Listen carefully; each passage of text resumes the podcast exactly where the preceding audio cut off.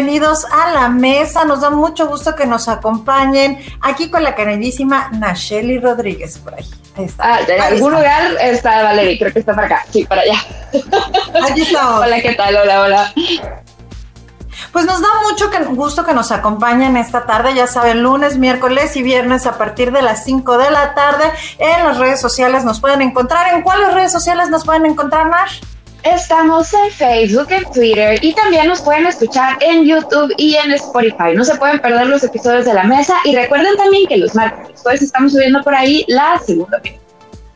Así es, en estas opiniones podemos encontrar distintos contenidos desde cine, mucha información vamos a estar poniendo. También nos han estado pidiendo de favor que si ayudamos a compartir algunos eventos, entonces así como compartimos el NASH, vamos a estar compartiendo también de otros eventos que creemos que pueden ser de su interés, pues los vamos a estar compartiendo en el transcurso de la semana y nos da mucho que nos gusta que nos acompañen porque mira, siempre Nash, de repente uno ve las estrellas y dice, esta cosa no lo entiendo, o esta estrella cuál será, o es un planeta, o cómo funciona esto. Entonces, precisamente para eso nos acompaña Miguel Ángel en que le damos la bienvenida a la mesa. Bienvenido, bienvenido por ahí, por ahí ya apareció, aquí abajo. Hola, hola, ¿qué tal? Buenas tardes, muchas gracias. Nos da mucho gusto que nos acompañen y miren, les vamos a platicar. Miguel Ángel es, eh, nació en la ciudad de La Paz en 1970 y ha realizado pues distintos estudios de posgrado en el Centro de Investigaciones de Estudios Avanzados en el Politécnico. Es, y eh, su especialidad es matemáticas, computación, todo esto, el tema de los números, pero en esta ocasión no vamos a hablar de números con él, sino porque es un destacado divulgador de la ciencia y de la astronomía y precisamente es de esto que vamos a hablar porque participa en el comité local de Noche de las Estrellas. Adelante.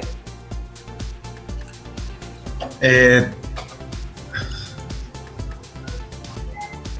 Sí, eh, de hecho, en la, en la, universidad, pues mi, labor es en el departamento de sistemas computacionales, ¿no?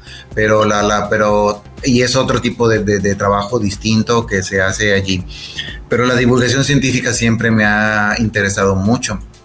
Así que eh, y, el área en lo que he estado trabajando principalmente eh, en, esta disciplina de la divulgación, pues es con astronomía. la astronomía para nosotros es una punta de lanza muy eficiente porque es una ciencia que se vende muy fácil, la astronomía. Entonces uno, pone, como digo comúnmente, un telescopio en el malecón y al rato hay una fila de personas tratando de ver por ahí, aunque no sepan de qué se trata. Es, es muy fácil de vender. Ya que está la gente con en astronomía, pues entonces ya uno ya les va platicando de más cosas de ciencia alrededor de la astronomía. Y, y cuando comenzamos, precisamente comenzamos en 2009 con la Noche de las Estrellas eh, que fue un evento internacional, fue el año internacional de la astronomía en 2009 y en todo el mundo se hicieron eventos y el evento llegó, que se hizo en México, llegó para quedarse. Cada año se ha vuelto a hacer una noche de las estrellas y nosotros como sede local cada año hemos hecho el evento aquí como sede local, coordinados por, la, por el Comité Nacional. Tenemos aquí el Comité Local de Noche de las Estrellas y luego el Comité Nacional es el que coordina todas las sedes. Tenemos ya tres sedes en el estado, Santa Rosalía, Los Cabos y nosotros.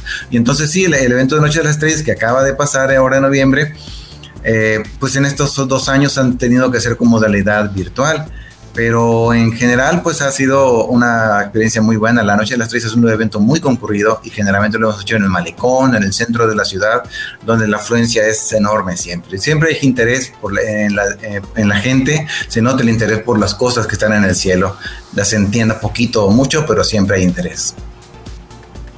Y es que estamos en un lugar muy privilegiado. Siento que gracias a, que de una u otra forma todavía no tenemos tanta combinación, combina, con, contaminación perdón, lumínica como es en el centro del país o en ciudades que son mucho más grandes que Paz, pues siempre tenemos el contacto, ¿no? Con las estrellas, la luna. Entonces, hay esa curiosidad por parte de los californianos de, pues, ¿qué pasa, no? En la, en la otra esfera que tenemos acá arriba, pero eh, ¿qué, eventos van a haber próximamente? Me refiero más bien eh, en, en, nuestro cielo que pronto podamos ir a ver a las playas y distanciarnos un poquito de la ciudad. En este momento que primeramente, en cuanto cae la noche, bueno, ahorita está ha estado nublado, ayer estuvo nublado, hoy va a estar por lo visto igual. En cuanto pasen estas nubes que no, que no son muy frecuentes aquí en Baja California Sur, al caer la noche, lo primero que vemos es brillantísimo por donde se metió el Sol al planeta Venus. Es el más brillante que hay una vez que se mete el planeta Venus. Mete el Sol, aparece el planeta Venus, muy brillante. Y si seguimos en la dirección por la que viaja el Sol, entonces arribita va a estar también otro más o menos brillante que es Júpiter. Así que nosotros desde ya todos los días vamos a tener enfrente ahí en el cielo a Venus muy brillante y luego a Júpiter. Ahora, la, semana pasada precisamente fue ese eclipse parcial de luna que, hubo. Y curiosamente cada eclipse de luna es muy común que esté ligado con un eclipse de sol siendo cuando está ocurre el eclipse de luna inmediatamente después ocurre posiblemente un eclipse de sol o antes. Aquí también pues el 4 de diciembre tocará un eclipse de sol pero no nos va a tocar a nosotros. Eh, no nos va a tocar verlo va a tocar en otra parte del mundo. Y lo que sí es que diciembre es un muy buen mes en general el cielo de invierno es, un, es una época muy buena en astronomía. En astronomía somos muy prácticos, dividimos el año en dos etapas. Eso, el cielo de verano o el cielo de invierno. Y el cielo de invierno es eh, fantástico, está lleno de estrellas brillantes, están las de Orión, las de Leo, las de... Hay muchas estrellas brillantes.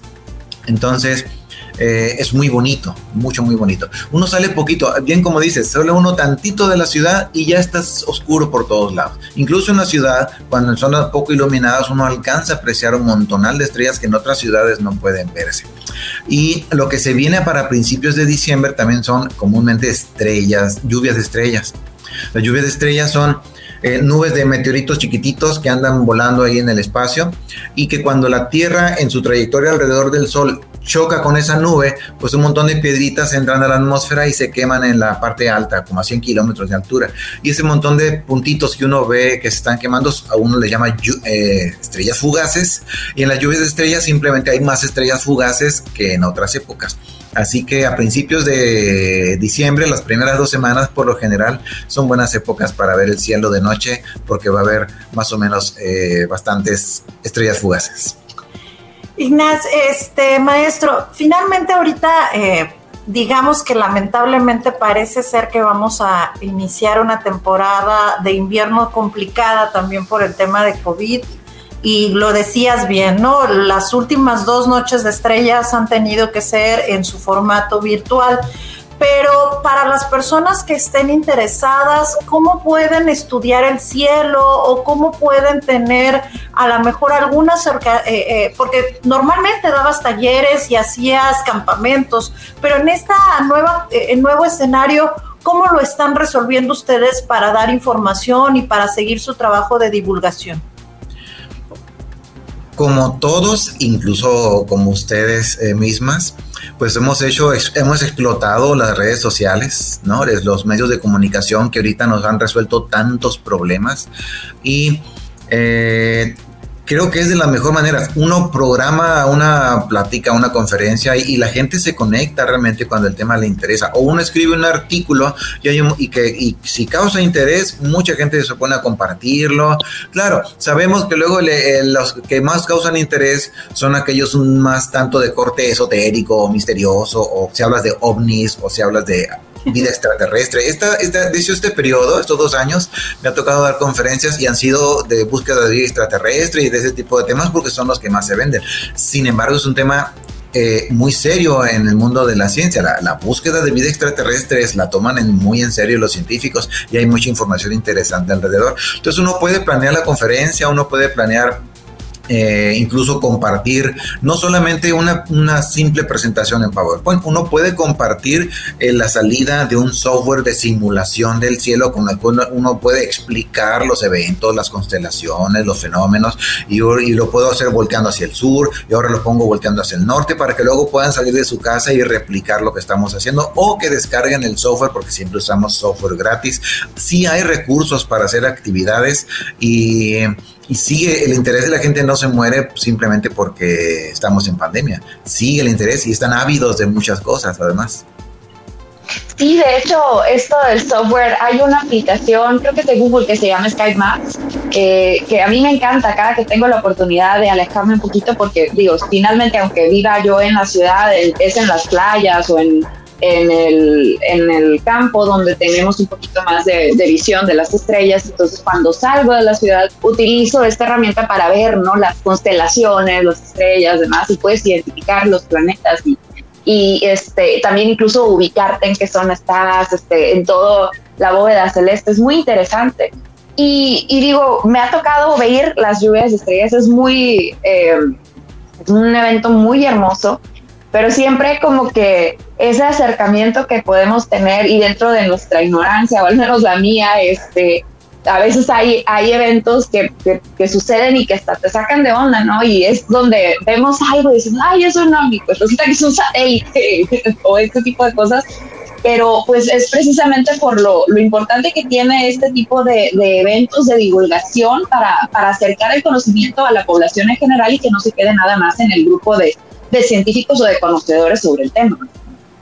El Sky Map sí es una aplicación gratuita, muy ligerita para los teléfonos y es bastante eficiente. Hay muchas, pero esa es de las ligeritas de las que más recomendamos nosotros para celulares, para tablets, para si está en la computadora la persona, entonces la más recomendable es una que se llama Stellarium. Stellarium se escribe. Y esa también es gratuita, se descarga sin ningún problema, se usa en la computadora fácilmente, sencillita de utilizar. O vean, hay videos donde se enseñan a utilizarla, pero no requiere mucha, eh, eh, no es muy difícil de aprender. Entonces, son de las dos que siempre recomendamos, SkyMap y también esa de Stellarium. Y una adicional que yo utilizo es en una de las fases de la luna, porque con esa yo recorro los meses lunares para ver cuándo se puede programar observación, cuándo sí, cuándo no, y son, hay muchas muy útiles. La verdad que eh, a veces las recomendamos en la página web de la Sociedad Astronómica Mira. Y a veces ponemos, ahora en diciembre es cuando generalmente aprovechamos nosotros para repetir ese tipo de recomendaciones de que regalen eh, telescopios, que regalen binoculares, que regalen ciencia y además que aprovechen de descargar software que es gratis. Y alguno, pues muy barato. Qué, qué, bonito es esta parte de compartir y de compartir todas estas experiencias.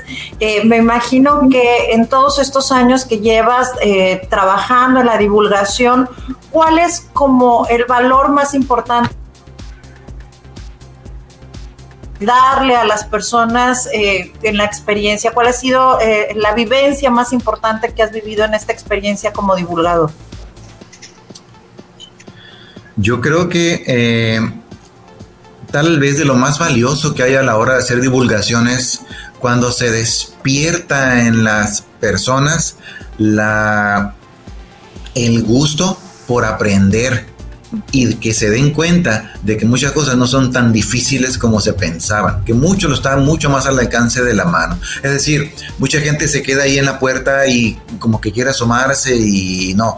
A veces lo único que necesitaban era abrir bien la puerta y empujarlos tantito y ya adentro hacen eh, muchas cosas. Es rara la gente que se va de regreso por la puerta ya no le interesa. Todos se quedan adentro, siempre se quedan adentro. Y despertar ese interés en la gente y darles y dar, hacerles ver que es posible encontrar información fácilmente, yo creo que es lo mejor que, nos pasa a todos los que hacemos divulgación científica. Hablabas acerca de, esto, ¿no? De, que incluso se puede comprar un poco de equipo para, para poder observar estos fenómenos. Entonces, a mí me gustaría que nos hicieras recomendación sobre qué tipo de características debemos de buscar al comprar este tipo de equipo. Em, bueno, depende de lo que quiera hacer la persona, ¿no? Pero yo creo que para ver el cielo, de lo más versátil que podemos encontrar, eh, ahí estamos viendo el Stellarium precisamente, y hay un montón de opciones, cuando uno pone el mouse hacia un lado también aparecen un montón de opciones. Eh, y cuando cuando la gente quiere aprovechar de ver el cielo con más detalle, el mejor primer equipo que puede tener tal vez son unos buenos binoculares. Los binoculares son más baratos que un telescopio y son versátiles porque también se pueden usar de día para ir a la playa, para las carreras, para ver para observación de aves, para muchas cosas pueden hacer. Entonces, eh, en el monte se usa mucho para, para observación de, de, todo tipo. Y entonces, eh, unos binoculares pueden salir mil pesos o menos incluso, pero el chiste es que sean de una buena calidad en general. y tienen todos los binoculares traen dos numeritos, se dice 7 por 50, 10 por 80, no sé cuánto, así. Esos dos numeritos, lo importante es que el segundo número diga más de 50. Diga más de 50, que son los milímetros de que trae de apertura para que capten más luz. Si dice menos de 50, es uno, solamente sirven de día y de noche ya no tanto.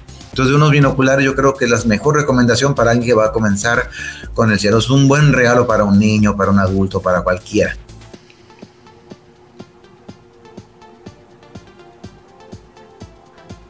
Ay, no te escuchas, Valeria. Ah, Estás en Zoom, ¿no? Sí, perdón, es que tengo aquí unos problemitas con el audio desde el principio del programa y, he estado batallando.